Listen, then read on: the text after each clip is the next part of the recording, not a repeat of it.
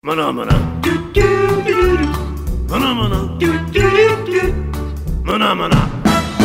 Olá, meu nome é Hulk Janelli, sou professor universitário, design de produtos, sócio criativo da Atom Studios e bem-vindos a mais um podcast. Hoje a gente vai falar aqui com uma arquiteta formada pela UEL, mestre em comunicação e semiótica pela PUC de São Paulo, MBA em Trade Marketing e desde 2000 na área de Retail Design e Visual Merchandising. A Cintia Lee, ela é diretora de conteúdo criativo e estratégico do Invarejo.company, foi vice-presidente de educação da Popeye Shop Brasil 2017 e 2018, VM, ou seja, Visual Merchandising na Burberry, vencedora do prêmio Lojas Pequenos Formatos, Lojas Dona do Aroma pela RDI, Retail Design Institute em 2016. É coordenadora do One Year Retail Design e Visual Merchandising e professora de pós-graduação de Design de Interiores, Fashion Marketing, Food Design e uma porrada de outras coisas em vários institutos, como Instituto Europeu de Design, ISPM, FAAP, Arquitec. Cintia, obrigado, seja bem-vinda. O que, que é Retail Design? Tá nome complicado, hein, meu? Retail Design. Como é que você saiu de arquitetura e foi para Retail Design? Hã?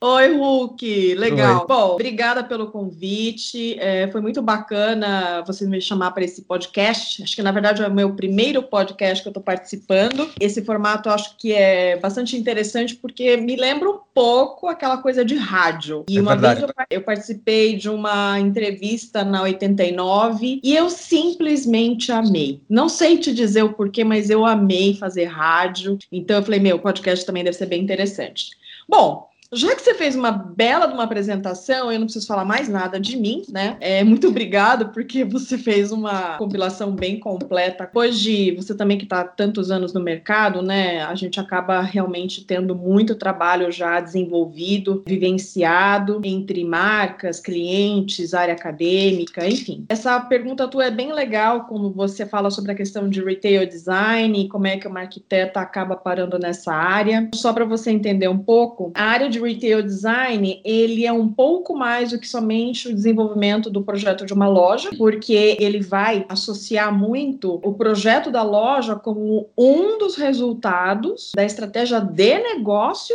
de uma marca. Claro que isso aí vai se desdobrar numa loja física, num e-commerce, vou falar mais do meu segmento, sem mencionar a parte de marketing, toda essa parte de estratégia de comunicação da marca com o seu consumidor através de vários canais, de estratégia, né, de logística, de operação, que hoje cada vez mais é importante, né, você saber lidar com tudo isso. O retail então é uma coisa mais completa. Eu como arquiteta, né, uma formação bastante modernista, que acho que é uma coisa muito ainda do, do Brasil, apesar de ser muito apaixonada, quer dizer, já fui muito mais apaixonada pela arquitetura, eu tive uma transição aí nesses anos todos que me agradou bastante, me agregou, eu acho que também é uma parte de amadurecimento, porque eu acabei caindo na área de design, e eu acho que não somente pelo lado que acho que a grande maioria das pessoas entende, né, o design como uma ferramenta estética, né, uhum. mas acima de tudo uma questão que vai resolver os problemas do dia a dia de um usuário usuário, então ele vai levantar a problemática desse usuário, vai lá para ver, vai entender, vai ficar horas com, com essa pessoa, seja para desenvolver um objeto, um produto, um espaço ou uma estratégia de empresa, que daí eu entro com o pensamento de design, que isso tudo mudou muito a minha vida, ter entrado para uma marca, quando eu trabalhei para a Lelis como arquiteta e depois entrar no IED, que é uma faculdade, um open mind muito grande, num fluxo assim assim de novidade, inovação, ficou muito dentro do perfil que eu sou. E eu acho que agregou mais ainda. Não que eu era tudo isso, mas acho que me incentivou a quebrar algumas barreiras minhas, porque eu era muito tímida. Imagina dar aula para aluno, mas nem pensar, quase morri de, de vergonha nas, nas, primeiras aulas. Ao mesmo tempo, eu descobri um amor muito grande poder estar junto com as pessoas, relacionar, ensinar, aprender. Acho que eu aprendi mais do que ensinei. Esse pensamento de multidisciplinaridade claro, não é só puxando o saco do IED, né, porque eu sou uhum. apaixonada uhum. pelo Instituto Europeu, mas é como espaço de humanização, de relacionamento. Eu vivia sempre no meio de arquitetos, engenheiros. Quando eu caio lá, eu começo a me relacionar com o pessoal de joias, de moda, de calçados, design estratégico, design gráfico, design de produto, né, Hulk, quando a gente se conhece. Ah. Ou seja, ampliou muito o meu pensamento, a minha maneira de ser e de estar como pessoa e como profissional no mercado, muito rico essa troca com as pessoas. E o bacana é que os profissionais lá são que estão na área acadêmica, no mercado, né? Então tem bastante fundamento ali em tudo, muita prática e muita experiência. Não é só blá blá blá, ou só um cara que faz pose e quando você vai ver o cara não faz nada, né? Que tá cheio disso. Foi muito bom. Eu sou muito grata por essa experiência, que mudou muito a minha vida, mudou a, minha cabeça, mudou tudo. É, eu acho legal quando você fala justamente dessa parte de design, que a gente sempre insiste que design, na verdade, é uma ferramenta estratégica, não é uma ferramenta de desenho. Quando você fala dessas pesquisas que são qualitativas, etimológica, entender justamente essa conexão. Na arquitetura tem um negócio que eu acho curioso, eu sempre achei essa questão, você faz o projeto, desenvolve ele, finaliza ele, e daí você tem uma análise pós-ocupação. Um ano depois que você projetou. E o design a gente acelera isso gente faz isso antes. A prototipação. Como é que foi essa mudança? Isso realmente aconteceu e foi importante para você? Sobre o seu olhar de arquiteta? Então, na verdade, acho que a gente tem dois caminhos aí. Como eu tô na área de retail design, que é varejo, então eu coleto informação em loco dessa vivência de etnografia do consumidor, das equipes, né, até do dono dentro do ponto de Isso. venda,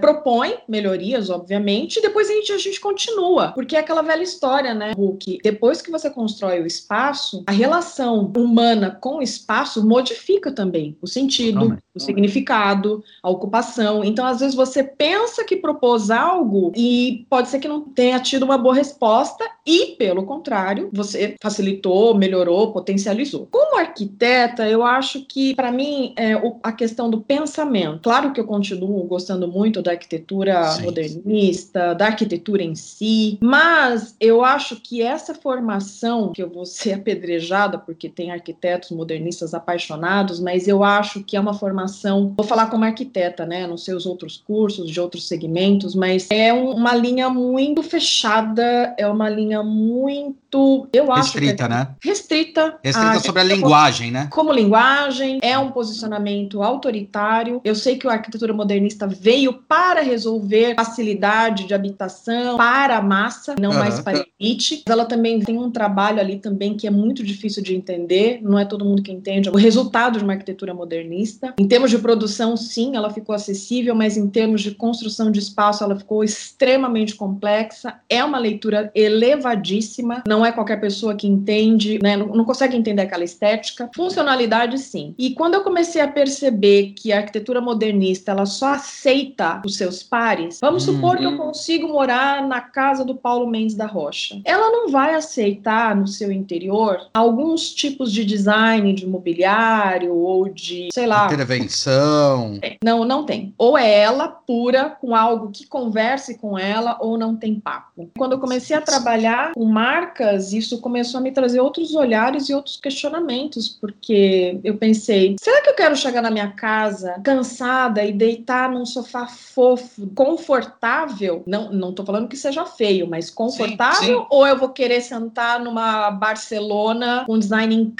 mas dura? Você uhum, entendeu? Uhum, claro. Então claro. eu comecei a trazer outros tipos de questionamento, e eu acho que depois que entrei pro design, é engraçado que eu ouvia sempre alguns amigos do design, e na época eu ficava brava, eles falavam assim: arquiteto é muito chato, design é mais legal. No fundo, eu ria, né? Mas no fundo eu ficava pensando, que cara chato, né? Como é que ele pode dizer que arquiteto é chato? E hoje, com toda vivência na arquitetura e no design, claro que eu, eu tenho muito orgulho de ser arquiteta, né? Não tenho Nossa, nada contra isso. Eu penso que realmente o design é mais legal que o arquiteto.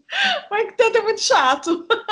o pensamento deixa ele muito chato. Eu sou apaixonado pelo modernismo quanto história. Eu entendo justamente seu posicionamento, porque ele funcionou para uma época onde aquilo lá era uma resolução. Ele ganhou seu status e sua importância e ele tem muito valor para isso. Mas as coisas mudaram mudaram, o mundo mudou e a linguagem sobre o olhar desse universo muda. É só ver o que está acontecendo com as cidades. Agora, existe uma nova reocupação das cidades como Moldal. O PD de São Paulo mudou radicalmente, falando que tem que ter zona mista. O modernismo ele acabou determinando que era lugar do trabalho, lugar não sei da onde, Sim. lugar não sei da onde. Quer dizer, existe uma mudança orgânica. É aí que está o ponto. E olhar sobre um outro prisma. Então eu entendo isso que você fala sobre esse prisma, não desvalorizando, pelo contrário. Sim, sim. Através deles a gente chegou onde chegou. Mas mas existe muito essa coisa do clássico, ainda se bate muito nessa coisa do clássico. Eu sei que quando eu fui fazer arquitetura ou mestrado, a primeira orientadora era arquiteta, muito modernista, de uma universidade pública aí bem conhecida. Eu tô estudando as novos moldais de trabalho, baseado no co-work. O meu trabalho foi 16, 17. Falou, não, isso daí ainda não tem. Falei, mas é por isso que eu estou estudando.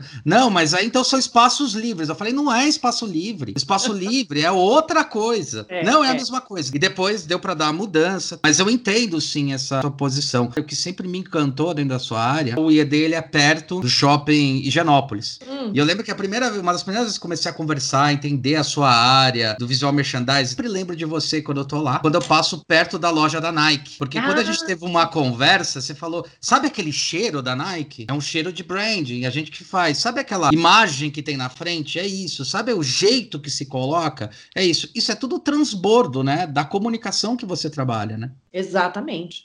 Porque assim, olha, o visual merchandising, ele é um braço do marketing. E marketing é comunicação. Eu vou trabalhar com os aspectos dessa minha marca, sejam elas as características tangíveis e intangíveis. Atributos eu, ou benefícios, né? Exatamente. Eu, como arquiteta, vou ter que tentar trabalhar esses aspectos, traduzir através de um espaço construído, através da sua materialidade, da escolha de materiais de acabamento, paleta de cor, tipo de iluminação, formas de expor esse meu produto, aonde eu vou trabalhar estrategicamente os cinco sentidos de uma pessoa. Nesse aspecto, o VM, o Visual Merchandising, o Retail Design, ele está muito mais próximo do design de interiores do que da arquitetura, uhum. porque é uma que eu vou trabalhar internamente com essas características, aonde eu torno no varejo, que é o que eu gosto, muito mais dramático a expressão da marca. Eu vou pegar a marca e vou fazer a sua dramaticidade. A dramaticidade não significa intensidade exagerada. Uhum. Eu vou saber expressar as características dela através do meu espaço construído, que vai ser um local de sociabilidade, de relacionamento. Então, isso é, é muito forte e é muito mais palpável, visível, né? Uma outra coisa que eu pensei, que acho que não tem nada muito a ver agora com o que a gente está falando, mas de repente depois a gente entra dentro desse âmbito mais acadêmico, o que ah. eu sinto, e eu acho que agora vai potencializar mais ainda, Hulk. Não sei você como professor o que, que você sente, mas como a gente está numa faculdade onde a gente recebe muitos alunos de todo o Brasil e também de alguns países da América Latina, eu, pelo menos no IED, já dei aula para pelo menos um aluno de cada país da América Latina, é uma referência, né, europeia. Uhum. Ele tem uma característica de estar tá muito à frente de todos os assuntos, né? A, a faculdade é assim, a característica dos professores que estão lá, né, lidam muito com inovação, com coisas à frente, fazem experimentos, estão em, em profissões profissões muito diferenciadas no sentido de uh, não ser o lugar comum de todo mundo.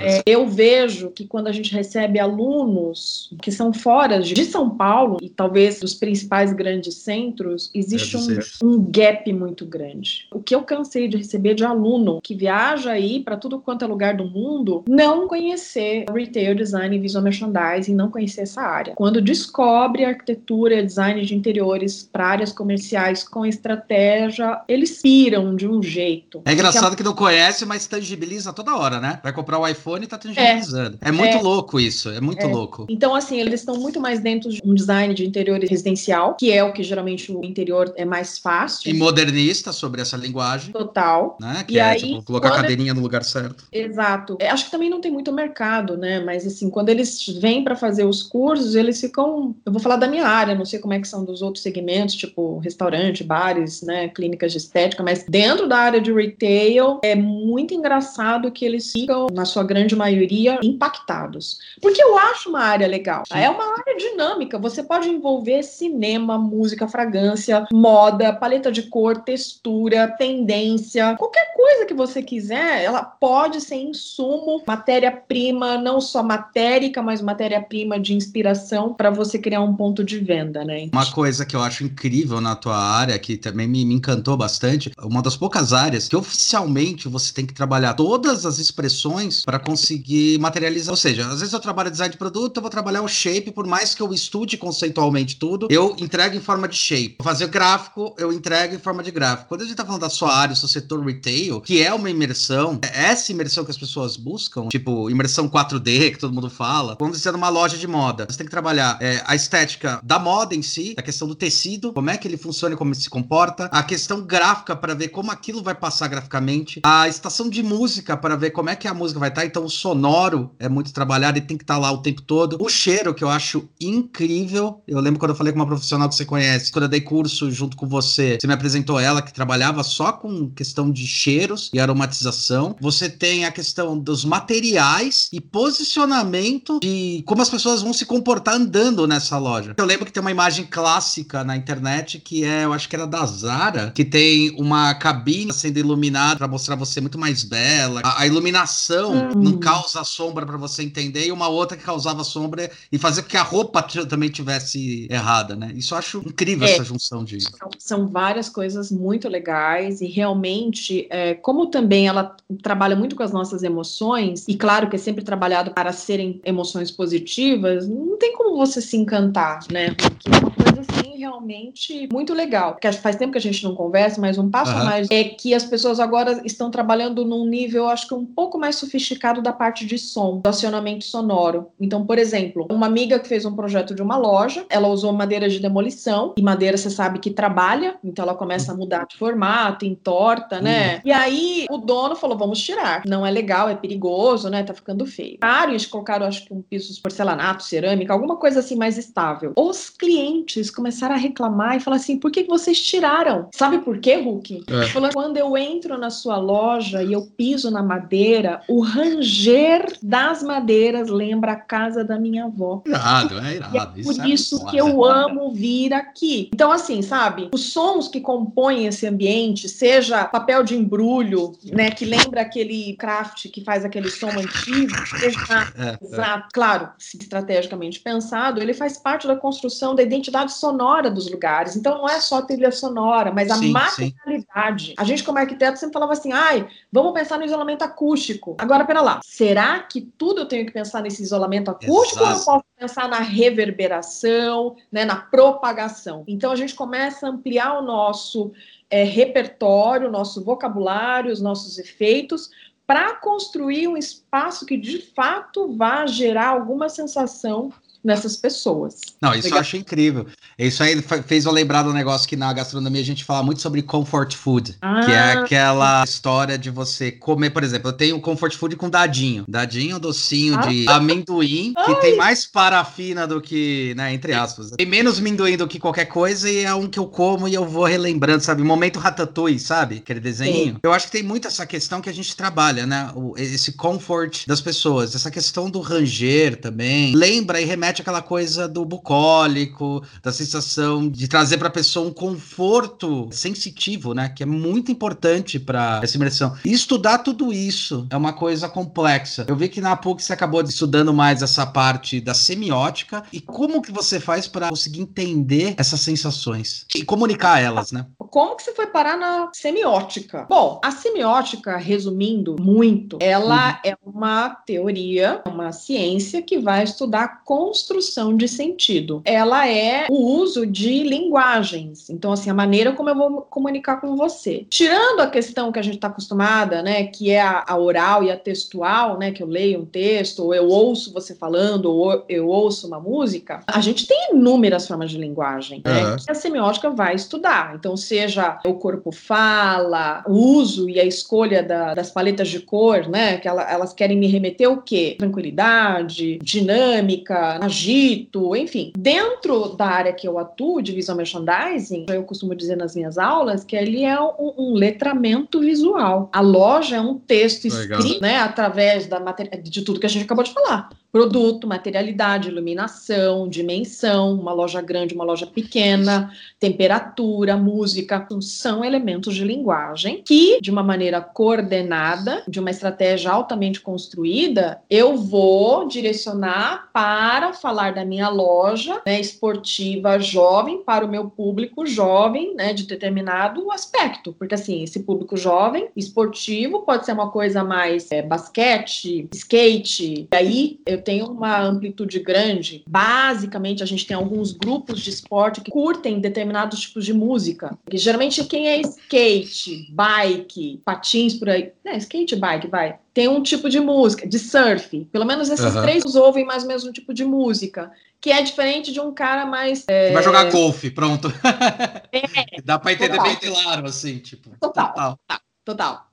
Então você começa a entender que tem mundos e formas de comunicar com essa pessoa, né? Que não precisa ser necessariamente um texto ou. Linguagem não verbal, né? Não verbal. Existe o verbal e o não verbal, exatamente. E aí eu fui para semiótica porque eu acho que ela ia me ajudar, né, a fazer o estudo de uma forma mais metodológica. E assim, a, a comunicação vem por camadas. Tem coisa que você bate o olho e fala: opa, entendi, gostei. E tem outras que na hora que você começa a dissecar esse objeto, você fala: puxa, olha o significado disso. É outra coisa. É muito legal, é, é, muito interessante. Aqui no Brasil, quais são as lojas que você acha que trabalham muito bem essa história? Óbvio que as internacionais trabalham com um pouquinho mais de potência, até porque é uma decisão mundial e tem uma estratégia para isso.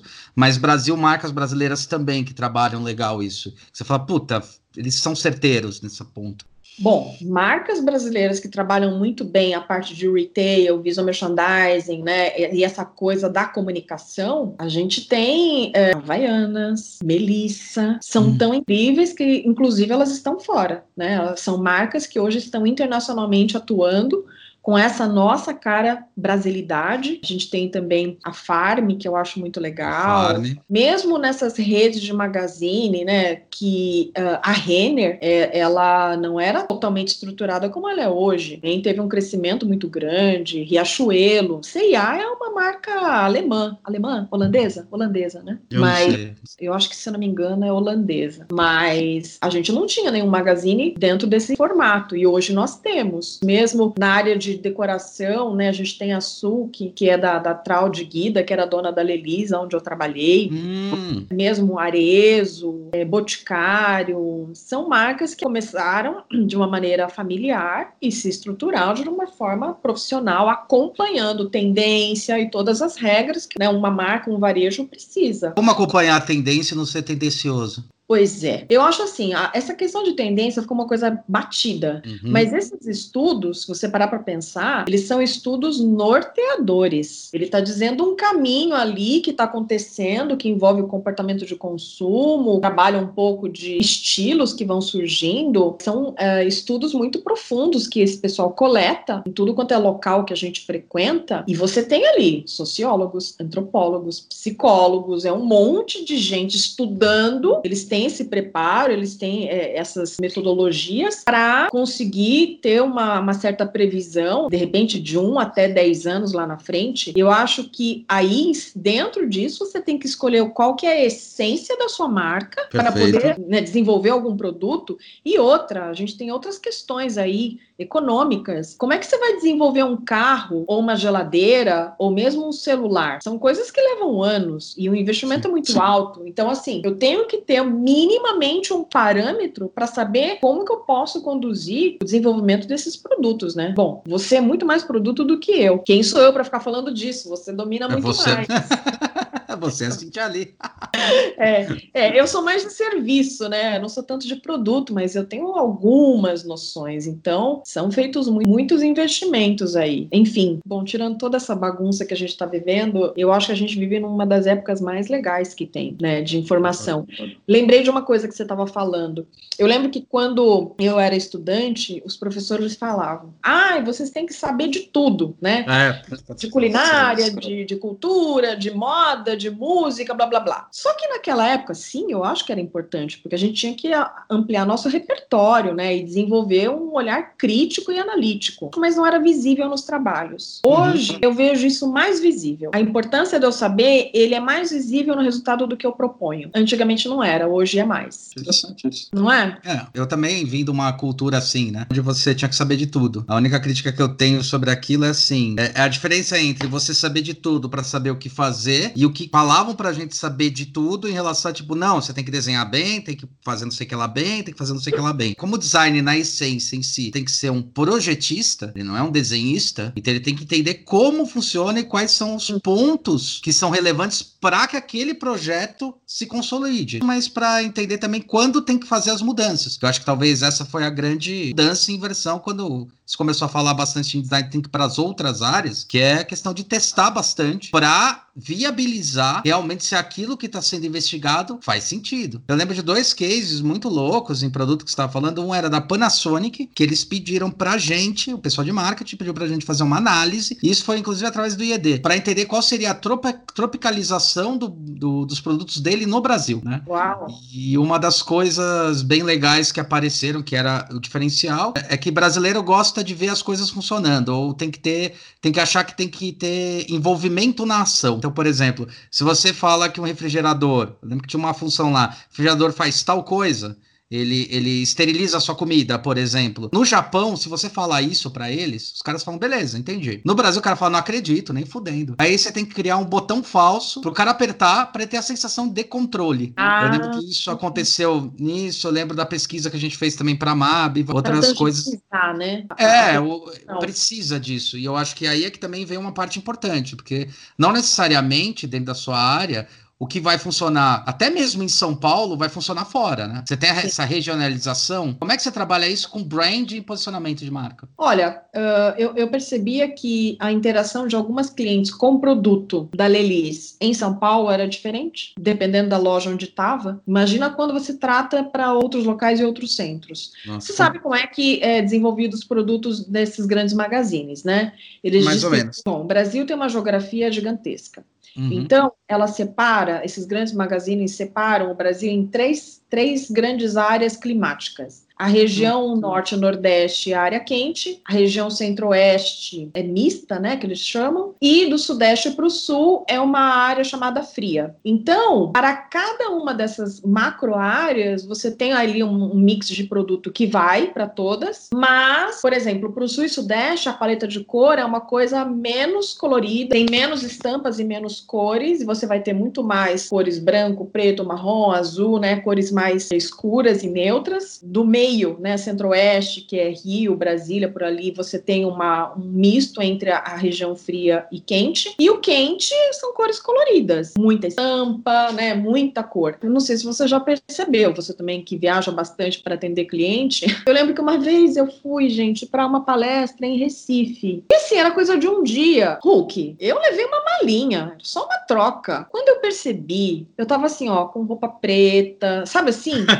Teve um, um dia lá que que eu tinha acho que umas duas horas de, de folguinha, eu falei, ah, vou, vou dar uma volta na praia. Meu, eu tava de roupa preta e de tênis. Eu não tinha. Eu, não, eu esqueci de levar um shorts, uma regata e um chinelo. Aí eu desisti, porque eu falei, meu, não dá. Primeiro que essa roupa preta vai me matar de calor aqui nesse sol. Fora que eu vou parecer um, sei lá, um, um alien. é um alien lá no meio da beira-mar de toda de preto. Só que assim, isso é uma que roupa droga, de cara. Em São Paulo é normal. Agora, em São Paulo, você usar um vestido colorido estampado, eu não, não me sinto. Porque é, tá é. todo mundo te olhando. É legal isso, porque de certa forma vocês mapearam o que, que é cultural, né? Porque é um transbordo cultural, não que vocês querem que seja assim. É assim culturalmente. É. Eu lembrei de uma coisa que você falou, uma aluna minha, talvez você tenha até conhecido a Marcela, eu sempre cito ela porque ela foi um dos comentários mais interessantes para mim. Ela é do Maranhão. E aconteceu outras com outros também, que eram mais ou menos dessas regiões, que é região que vocês chamam de quente. Interessante saber essa subdivisão, eu não conhecia. Desse jeito jeito. Eu falei assim: qual que foi a coisa mais curiosa que você achou em São Paulo quando você veio para cá? Eu achei que ela ia falar os prédios, o negócio cinza, tal, sei lá, alguma coisa assim que é. a gente tem no mindset nosso e que é meio cultural. Ela falou, cara, eu fiquei impressionado com a necessidade que vocês têm de correr sem poder correr. Aí ela deu um exemplo: falou, ah, você vai no banco pegar protocolar ou levar um documento, alguma coisa, o cara fala: olha, vai demorar dois dias. Porra, meu, dois dias. Cara, se demora dois dias, dois dias. Qual o problema? Qual a necessidade que vocês têm de tudo tá atrasado? Então, ela falou que isso foi uma coisa que mais assustou na, na, na, vinda dela para cá. Eu falei, nossa, não foi a cidade? Falou, não, até que não foi, eu sabia, eu gosto. Mas essa necessidade de correr sem poder correr, eu achei absurda. Parece que vocês não estão correndo, não estão fazendo porra nenhuma. Nossa, muito legal isso, né? É, tem essa. Se a gente aqui no Brasil sente diferença de, de, uma, de um estado, de uma cidade para outra, imagina. Ah, meu, é um país continental, né? Uma vez eu lembro que na sexta série eu vi o um mapa que me impressionou. Era num livro de história e eles colocavam todos os países da Europa, Itália, França, ah. Alemanha, dentro do mapa do Brasil. Tipo, cabia. cabia, assim. Ele rearranjou, sabe? E cabia que lá me impressionou, assim. Falei, nunca mais tirei da cabeça essa. É verdade. que louco. Como você trabalhar com, por exemplo, a significância das lojas quando você vai ter que passar essa representação? Porque dessa forma que é gostoso para uma pessoa em São Paulo, que é mais cosmopolita, como é que você vai passar para um pessoal do Nordeste um tipo de loja, um tipo de brand ou de mesma associação de tipo conforto? Se aqui em São Paulo a gente tá falando de uma fogueira, lá no Nordeste a gente está falando de outra coisa. Como é que você passa isso para o mesmo brand de marca? Como é que você trabalha isso? Porque é complicado, né? É, é claro que quando você vai ter a aprovação do design de uma loja, o dono, o diretor, eles vão estar presentes. Então, eles, claro que validam isso. Eu acho que uma das maneiras de trazer essa coisa que você falou do, do comfort, dessa coisa gostosa, que a gente chama de cozy também, que é uma coisa agradável para o ambiente, é você também transpor isso, por exemplo, numa questão de atendimento, Hulk. O tom da voz, a maneira de falar, sabe? Tudo isso também ajuda a construir a característica do branding, do marketing dessa marca. Desculpa te interromper, mas eu tenho que te contar esse case que eu acho que eu nunca contei. Uma vez eu fui ligar para uma. Eu não lembro se foi coisa de saúde ou de telefonia. Eu lembro que eu liguei para isso daí, caiu num call center, que eu é. acho que era do Nordeste. E a pessoa que tava falando comigo, eu tava querendo resolver um negócio muito rápido. Eu sei que paulista é meio desesperado. E daí eu quero que uma pessoa fala, mas é. o que que tá acontecendo? Só explicar. Eu falei, olha, acho que você não vai poder me ajudar. E desliguei. Aí caiu a ficha. Falei, cara, foi um pouco de preconceito, mas foi muito tipo aquela sensação, cara não vai resolver meu problema. Eu fiquei me remoendo e me questionando eu percebi que eu, eu, o que eu percebi foi, não foi nenhuma questão de preconceito disso. Eu, eu, simplesmente passou na minha cabeça que o timing dela e o que ela via como necessidade não era o que eu via como necessidade. E daí eu não consegui ah, me permitir. Uma coisa entendi. muito maluca isso. Entendi. É. Sim. A gente não tem paciência. Essa é a verdade. Cintia, é muito legal. A gente vai voltar a conversar outras vezes. Nossa, adorei, adorei as perguntas, foram muito legais. Ai, Hulk, eu só acho assim, Bom, eu só desejo realmente muitas energias positivas, vibrações positivas. Bom, cada um entende, né, dentro do, do seu universo, mas que a gente possa passar, né, por esse momento que está sendo tão difícil, continuar de uma maneira positiva. Eu sei que não está sendo muito fácil, porque são várias questões, uhum. mas muito legal porque é, esse tipo de iniciativa tua de fazer esse bate-papo, é, conversar com as pessoas, pode agregar, né, novas novas ideias, novos caminhos para essa coisa que a gente fica pensando o que fazer, o que não fazer. Será que estou fazendo demais, estou fazendo de menos? Para que a gente passe por esses dias de uma maneira mais tranquila, né? Cintia, queria agradecer muito. A gente vai voltar a falar. Eu, eu vou te dizer que eu sou maior fã do, do tipo de trabalho que você faz. Eu acho incrível. É, ele comunica aquilo lá, o não comunicado. Ele é a materialização de tudo aquilo que a gente fala, que nem eu comentei com você,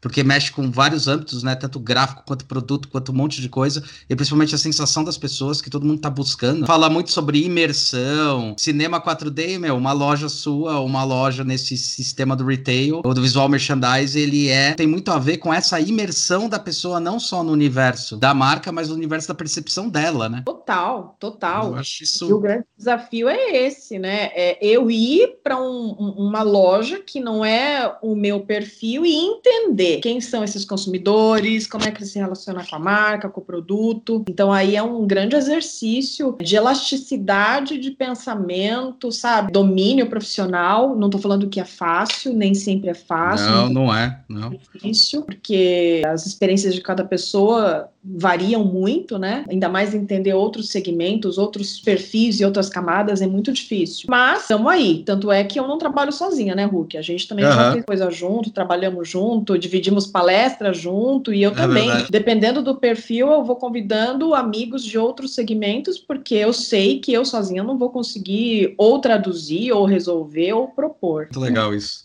Cintia, obrigado. Valeu. Obrigada, Hulk. Foi muito legal. Que bom, que bom que você gostou. Até mais. Tchau. Tchau.